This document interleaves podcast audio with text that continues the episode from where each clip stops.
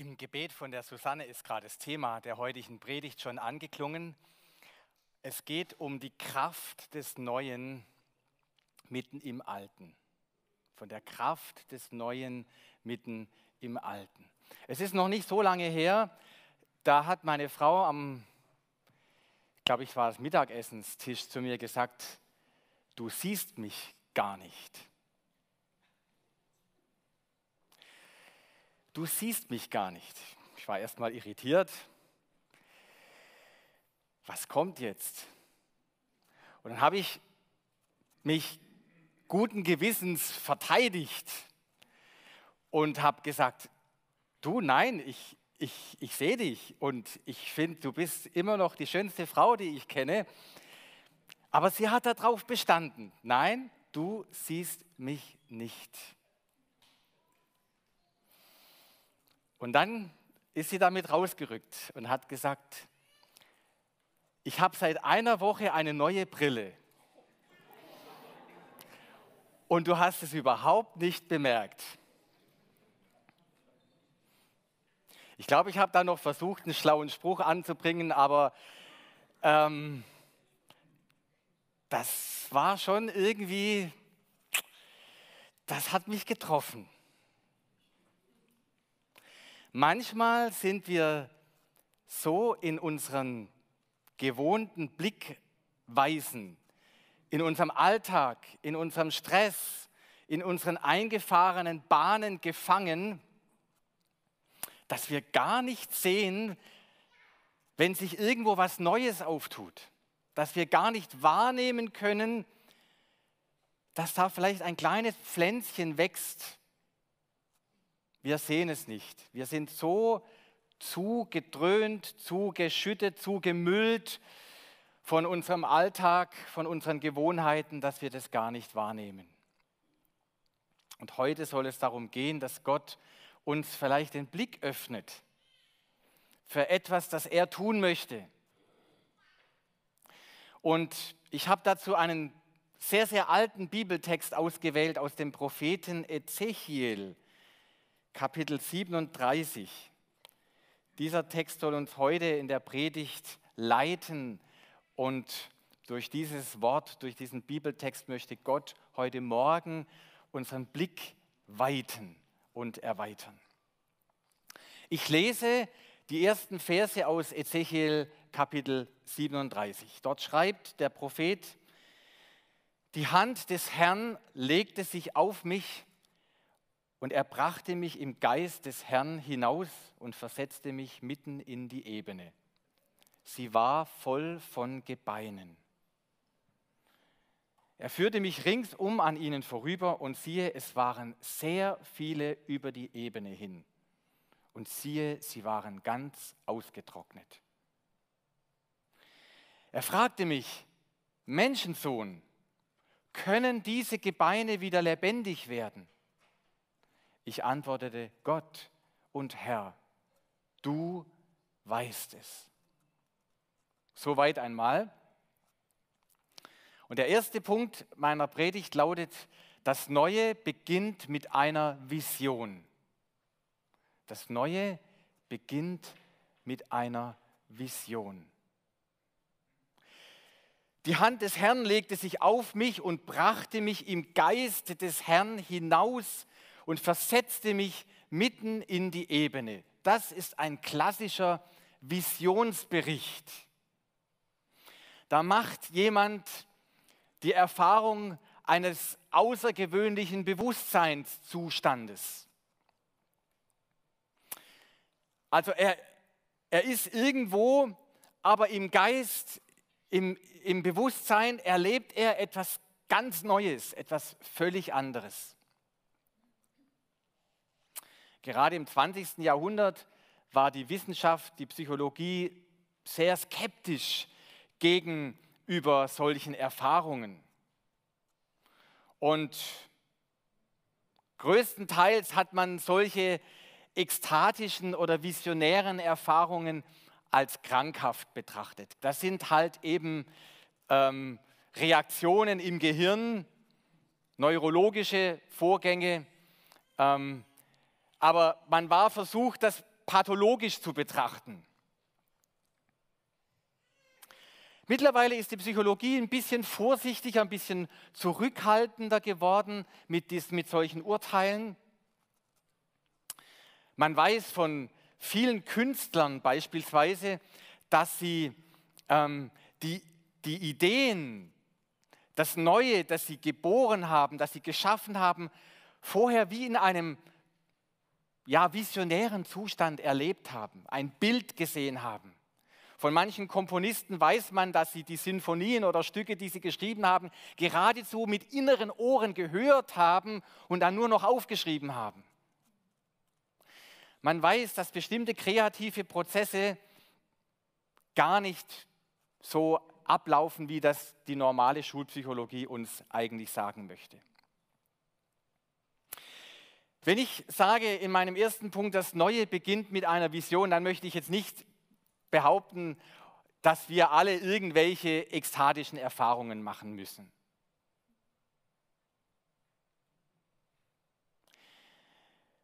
Aber ich glaube, dass Gott uns einen neuen Blick, eine neue Sicht schenken möchte, die sich nicht einfach rational ableiten lässt von dem, was wir so aus uns heraus denken und fühlen. Glauben an Gott glauben bedeutet eine Sicht auf die Realität zu gewinnen, die sich nicht einfach ableiten lässt aus den Zuständen des Status quo. Und vielleicht die visionärste Predigt oder Rede des 20. Jahrhunderts, visionär in diesem breiteren Verständnis, wie ich es gerade geschildert habe, die visionärste Rede des 20. Jahrhunderts war vielleicht die des amerikanischen Pastors Martin Luther King. I have a dream. Ich habe einen Traum. Ich habe eine Sicht, eine Hoffnung von Gott her, dass sich diese Zustände verändern werden. Dass einmal schwarze und weiße Mädchen und Jungen zusammen in einem Schulbus sitzen und zusammen auf eine Schule gehen. Ich habe diese Sicht, diese Hoffnung.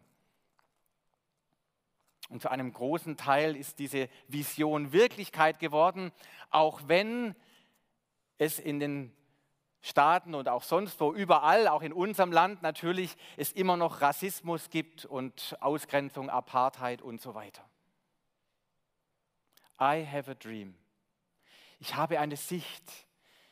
Gott schenkt uns eine neue Sicht. Gott möchte uns neue Augen schenken.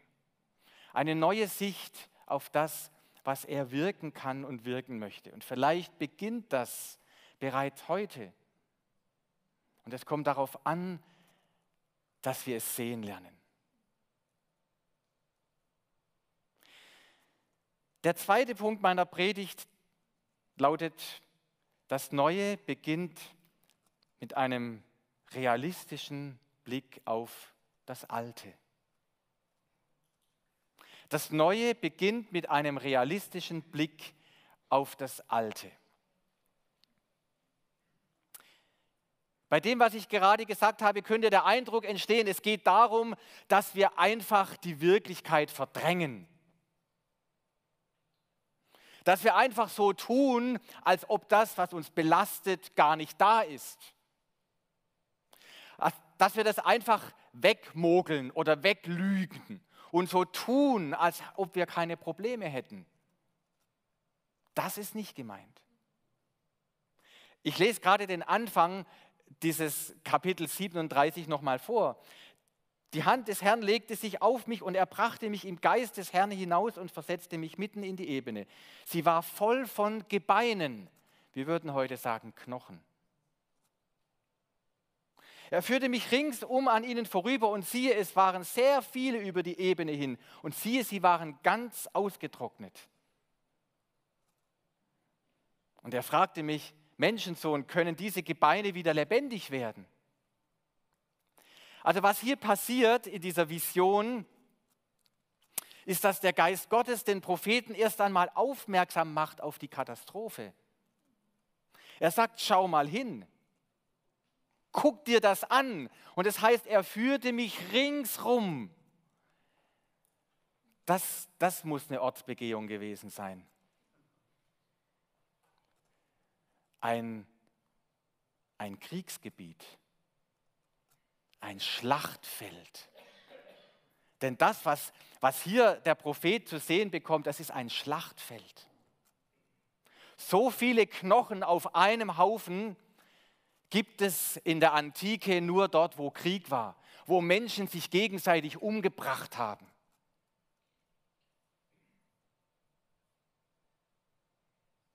Krieg, Terror, Mord,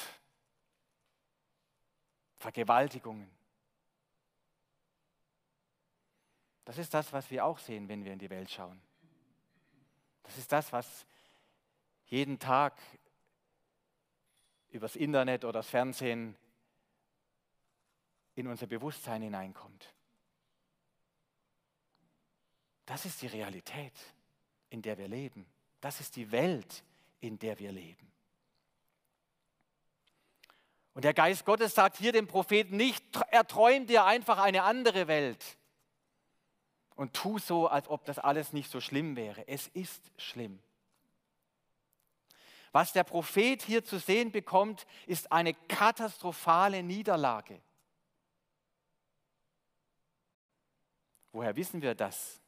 Das sind doch nur Knochen, die da liegen. In der Antike war es das Schlimmste, was jemandem passieren konnte, selbst wenn er stirbt, wenn seine Gebeine, wenn er nicht beerdigt und nicht bestattet wird im Orient,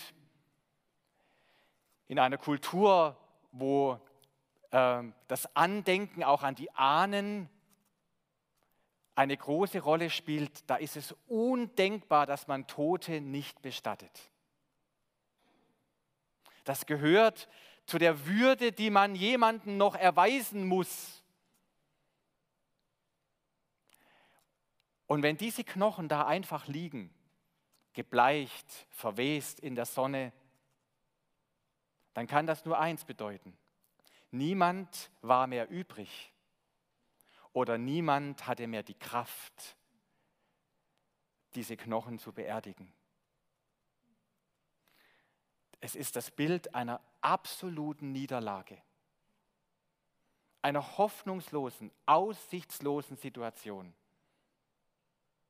Noch nicht einmal sind Menschen da oder ist noch die, die Kraft da, um diese Knochen zu beerdigen, um diese Menschen, diese menschlichen Überreste zu beerdigen.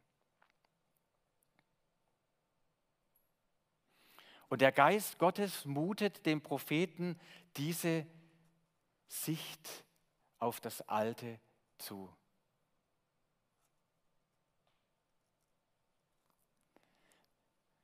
Wie geht es weiter?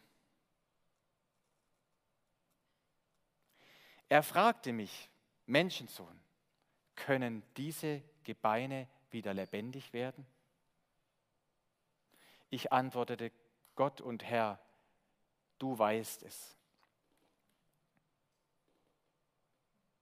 Was ist das für eine Antwort? Ich habe es da vorne gehört, diplomatisch.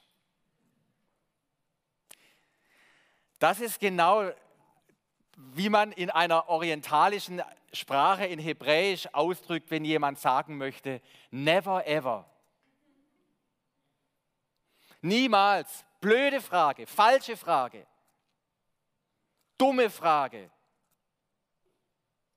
sinnlose Frage. Was soll die Frage? Aber man ist ja höflich. Das ist so wie wenn die Firma, in der ihr arbeitet, kurz vor dem Konkurs steht und der Chef zu Ihnen kommt und fragt, na, wie geht's der Firma? Dann ist die beste Antwort, die man sagen kann, das wissen doch Sie am besten. Ja, nichts Falsches sagen. Herr, mein Gott, du weißt es. Auf Klardeutsch heißt es, nee, vergiss es. Und deshalb das war jetzt schon der dritte Punkt, beginnt das Neue mit dem Eingeständnis der eigenen Ohnmacht und Hilflosigkeit. Nein, ich kann es nicht. Ich bin mit meinem Latein, Latein am Ende. Es ist, es ist nichts zu machen. Ich habe schon so viel versucht. Ich habe schon so viel investiert, aber es hat nicht funktioniert.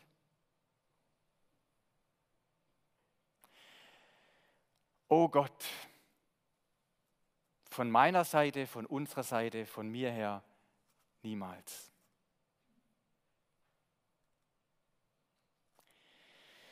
Da sagte er zu mir, sprich als Prophet über diese Gebeine und sag zu ihnen, ihr ausgetrockneten Gebeine, hört das Wort des Herrn. So spricht Gott der Herr zu diesen Gebeinen. Siehe, ich selbst bringe Geist in euch, dann werdet ihr lebendig. Ich gebe euch Sehnen, umgebe euch mit Fleisch und überziehe euch mit Haut. Ich gebe Geist in euch, sodass ihr lebendig werdet. Dann werdet ihr erkennen, dass ich der Herr bin. Da sprach ich als Prophet, wie mir befohlen war. Und noch während ich prophetisch redete, war da ein Geräusch und siehe, ein Beben. Die Gebeine rückten zusammen, Bein an Bein, und als ich hinsah, siehe, da waren Sehnen auf ihnen, Fleisch umgab sie und Haut überzog sie von oben. Aber es war kein Geist in ihnen. Da sagte er zu mir, rede als Prophet zum Geist, rede prophetisch, Menschensohn, sag zum Geist, so spricht Gott der Herr, Geist, komm herbei von den vier Winden, hauch diese Erschlagenen an, damit sie lebendig werden. Da sprach ich als Prophet, wie er mir befohlen hatte. Und es kam der Geist in sie. Und sie wurden lebendig und sie stellten sich auf ihre Füße. Ein großes und gewaltiges Heer.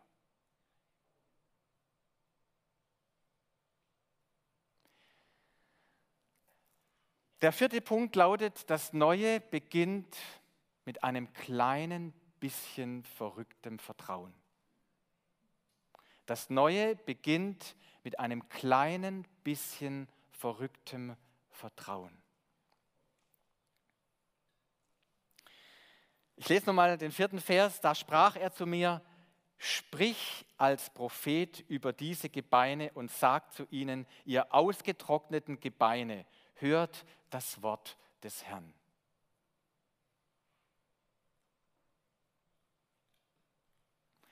Ich kann mir so vorstellen, dass der Prophet gedacht hat, naja, ich habe zwar Visionen, aber blöd bin ich nicht. Wie bitte? Sprich zu diesen Knochen? Entschuldigt bitte. Selbst wenn da irgendwie noch so ein abgehauenes Ohr irgendwo liegen sollte, wer bitte soll das hören? Was für einen Sinn macht das, Knochen anzusprechen? ihr ausgetrockneten Gebeine, hört das Wort des Herrn. Merkt ihr, wie, wie, wie, wie absurd das ist? Habt ihr schon mal an eine Bettungwand geklopft und gesagt, hallo, ich habe dir was zu sagen, hör mal zu?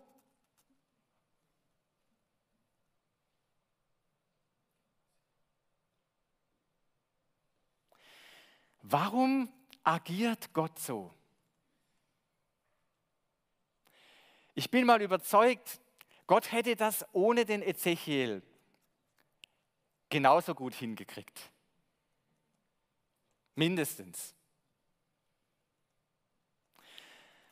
Aber Gott will das Neue schaffen, indem er uns engagiert, indem er uns beteiligt.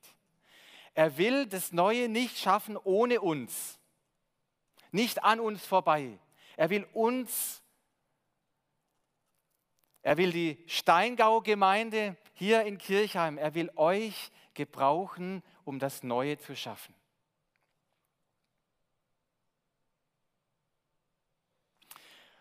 Und deshalb befiehlt er dem Propheten, sprich zu diesen Knochen. Und das erfordert, das erfordert ein, ein, ein gewisses Maß an verrücktem Vertrauen. Hört sich völlig, völlig sinnlos an. Wahrscheinlich hat sich der Prophet dreimal umgeguckt, dass ihm niemand zuhört. Dass niemand ihn beobachtet bei dem, was er da gerade macht. Und dann spricht er und redet zu diesem Knochen. Alles in dieser Vision, ja, wir merken, äh, das, ist, das ist eine Vision, die ganz lebendig ist, die ganz interaktiv ist. Alles spielt sich quasi in, im Geist ab. Und er redet. Und es passiert etwas.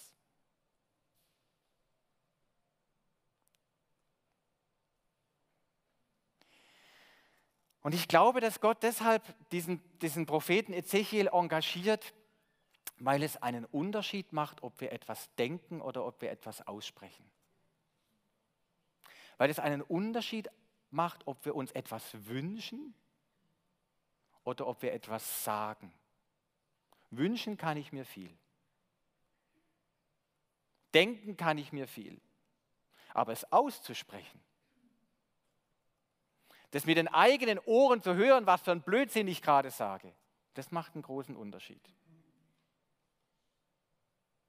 Es ist ein großer Unterschied, ob ich denke, oh, ist eine tolle Frau. Ob ich das denke oder ob ich zu der Frau hingehe und sage, äh, entschuldigen Sie, würden Sie mich heiraten? Macht einen großen Unterschied. Es ist ein großen Unterschied, ob ihr denkt, dass ihr unterbezahlt seid in eurem Job oder ob ihr zu eurem Chef geht und sagt, Herr Meier Müller-Schulze, ähm, ab Oktober 2022 1000 Euro mehr auf dem Konto. Ein großer Unterschied. Und wisst ihr, ich glaube, dass Gebet nichts anderes ist als dieses verrückte Vertrauen, dass wir Dinge aussprechen, die wir uns wünschen. Aber Wünsche haben noch keinen Adressaten. Wünschen kann ich mir viel, aber ein Gebet ist ein, ein gerichtetes Reden an einen Adressaten. Ich spreche etwas aus. Ich formuliere etwas. Und das kostet Überwindung. Und der Prophet überwindet hier seine Zurückhaltung und spricht aus, was Gott ihm aufgetragen hat.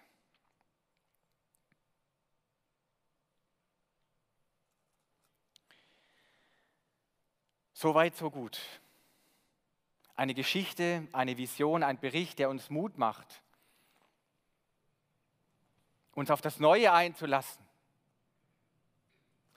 Neues zu hoffen, Neues von Gott zu erwarten. Aber für mich stellt sich die Frage, ist es denn wirklich wahr? Kann ich mich darauf verlassen? Oder ist es doch nur vielleicht so ein bisschen religiöse Beschwörungsrhetorik?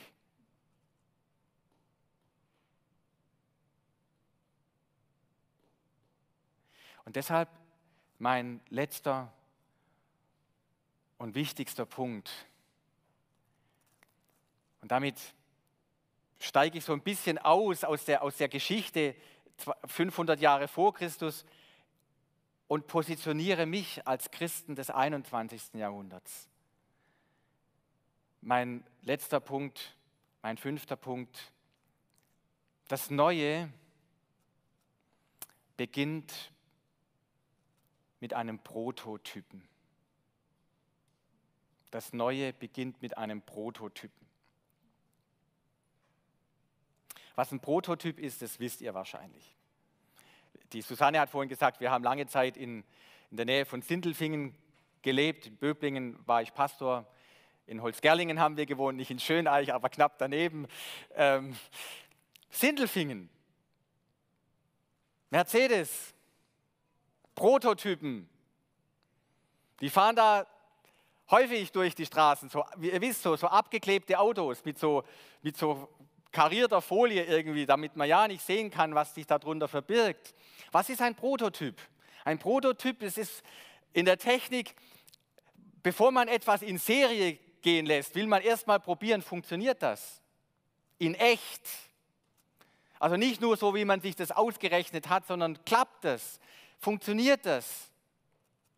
Und dann baut man zunächst, zunächst mal ein, ein Modell dieses, dieser Idee, dieser, dieses Plans, dieser Vision. Und dann testet man diesen Prototypen.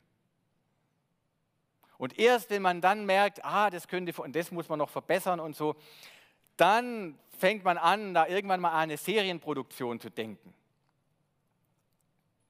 Weil man will ja schließlich nicht die, die Geburtsfehler äh, gleich hunderttausendfach produzieren. Man will die ja erstmal im Anfangsstadium ausmerzen und dann erst ähm, in die Produktion gehen. Ein Prototyp. Ich glaube, wenn ihr so ein bisschen predigt, christlich, Gemeinde sozialisiert seid, dann würde ich euren Verstand jetzt beleidigen, wenn ihr nicht schon wüsstet, von welchen Prototypen ich rede. Ich rede von dem, den wir vorhin in unseren Liedern angebetet haben. Ich rede von Jesus Christus. In Jesus ist diese Vision des Ezechiel prototypisch in Erfüllung gegangen. Er ist der Erstgeborene aus den Toten. Er ist auferstanden.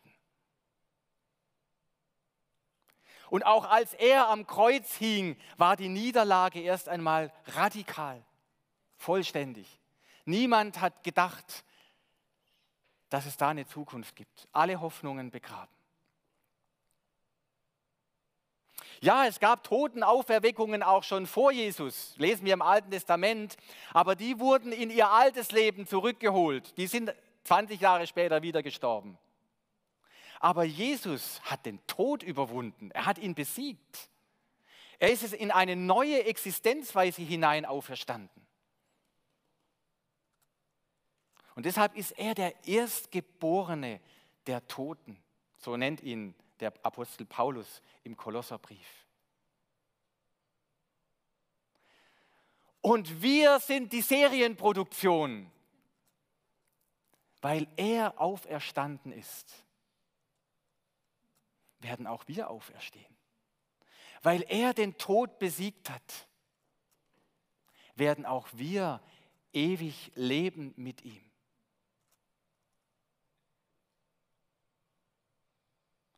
In dieser Auferstehung Jesu Christi wurzelt und hängt und ankert mein Glaube. Das ist der Ankerpunkt, das ist der Drehpunkt, das ist das entscheidende Ereignis der Weltgeschichte, dass er auferstanden ist vom Tod. Und nach seiner Auferstehung hat er seinen Geist seinen Jüngern, seinen Nachfolgern übermittelt, geschenkt. Und seit dieser Auferstehung von Jesus Christus geht eine Revolution des Neuen in dieser Welt. Die ersten Christen haben angefangen, ihre Feinde zu lieben, wie es Jesus ihnen gesagt hat, liebt eure Feinde. Tut wohl denen, die euch hassen. Noch auf dem Scheiterhaufen haben sie ihren Peinigern vergeben. Stephanus, als er gesteinigt wird, Vater, behalte ihnen diese Sünde nicht. Die ersten Christen haben ihre behinderten Kinder nicht mehr weggeworfen oder den wilden Tieren zum Fraß hingegeben, sondern sie haben sie gepflegt und willkommen geheißen. Sie haben die alten Menschen, die nur Geld gekostet haben, aber nicht mehr arbeiten konnten, nicht einfach entsorgt, sondern sie haben sie in ihrer Mitte beheimatet. Die ersten Christen haben miteinander gegessen, Sklaven und Herren an einem Tisch. Sie haben angefangen, soziale Unterschiede zu überwinden und sich Hände zu reichen, wo vorher Hass und Unversöhnlichkeit war. Und weil Gott uns durch Jesus Christus seinen Geist schenkt, beginnt auch für uns heute das Neue immer wieder mitten im Alten. Ich glaube an diesen Jesus Christus. Und ich glaube daran, dass sein Geist auch aus hoffnungslosen Situationen Neues entstehen lassen kann. Und ich weiß nicht, an welches Totenfeld der Geist Gottes dich jetzt führt. Aber du weißt es. Du kennst dein Totenfeld, an dem du stehst, an welches du gerade denkst. Deine zerbrochene Beziehung, deine kaputte Familie, dein kranker Körper, deine aussichtslose finanzielle Situation, deine Long-Covid-Erschöpfung, was auch immer, dein Grab ist, dein Totenfeld, vor dem du stehst. Ich möchte jetzt nicht behaupten, dass das alles einfach easy wird, dass das alles einfach verschwindet. Das kann und darf ich nicht versprechen, das wäre vermessen, weil es gibt Dinge, die erst in unserer Auferstehung von den Toten wirklich heil und gesund werden. Aber ich glaube und ich möchte nicht aufhören zu glauben, dass Gottes Geist immer wieder auch mitten in unserer Krankheit, in unserem Elend, in unseren Zerbrüchen Neues entstehen lassen kann und will. Und dass er dazu ein kleines bisschen Vertrauen uns heute Morgen schenken möchte. Dieses Vertrauen können wir nicht selber in uns produzieren. Dieses Vertrauen wächst im Blick auf Jesus Christus, wenn wir unseren Blick auf ihn richten. Und so möchte ich uns heute Morgen ermutigen. Lasst uns diesem Geist Gottes, der der Geist des auferstandenen Herrn Jesus Christus ist, lasst uns diesem Geist Gottes Raum geben und lasst uns ihm zutrauen, dass aus unserem toten Feld, dass da wieder etwas Neues wachsen kann. Vielleicht ist es schon da und wir können es nicht, wollen es nicht sehen, weil wir so verbohrt und so verbockt, verbittert sind in unserem Glauben, dass es nicht mehr besser werden kann. Lasst uns Gottes Geist Raum geben dass er uns Hoffnung schenken kann. Ich möchte deshalb jetzt eine Zeit einfach der Stille uns geben, uns gönnen, wo Gottes Geist uns, jeden einzelnen von uns, wo er diesen Rundgang machen kann mit uns. Schau dir das an. Aber sprich, sprich zu diesen toten Gebeinen. Und dann möchte ich uns ermutigen, in dieser Stille vielleicht in ein, in ein Gespräch mit Gott zu kommen und ihm diese Situation zu bringen und vielleicht ein, ein Wort des Vertrauens zu wagen.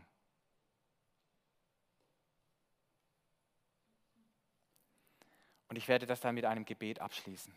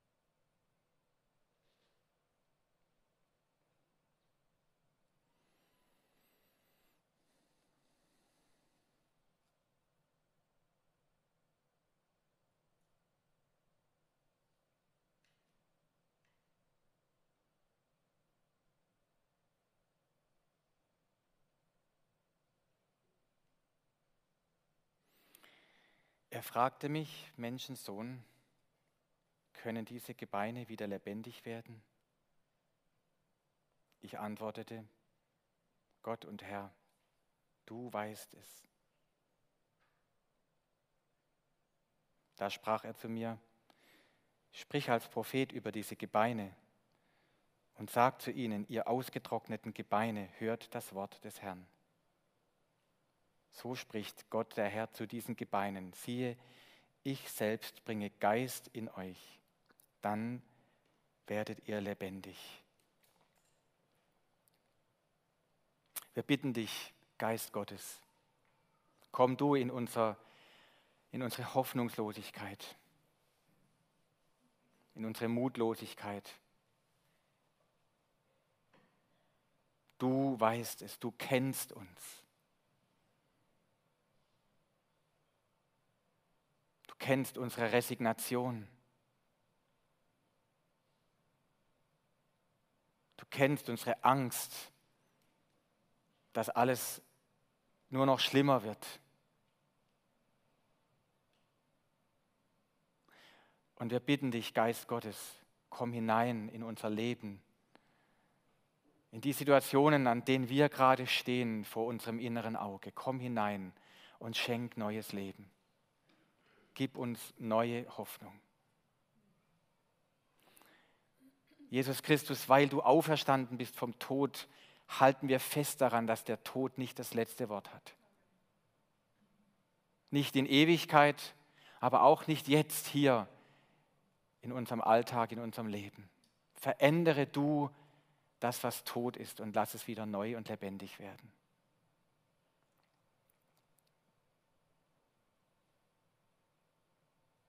Gib uns den Mut zu vertrauen.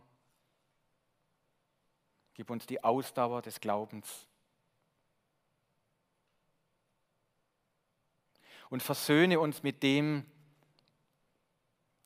was uns an Last zu tragen auferlegt ist. Erbarme du dich, Herr, und verherrliche du dich in unserem Leben. Amen.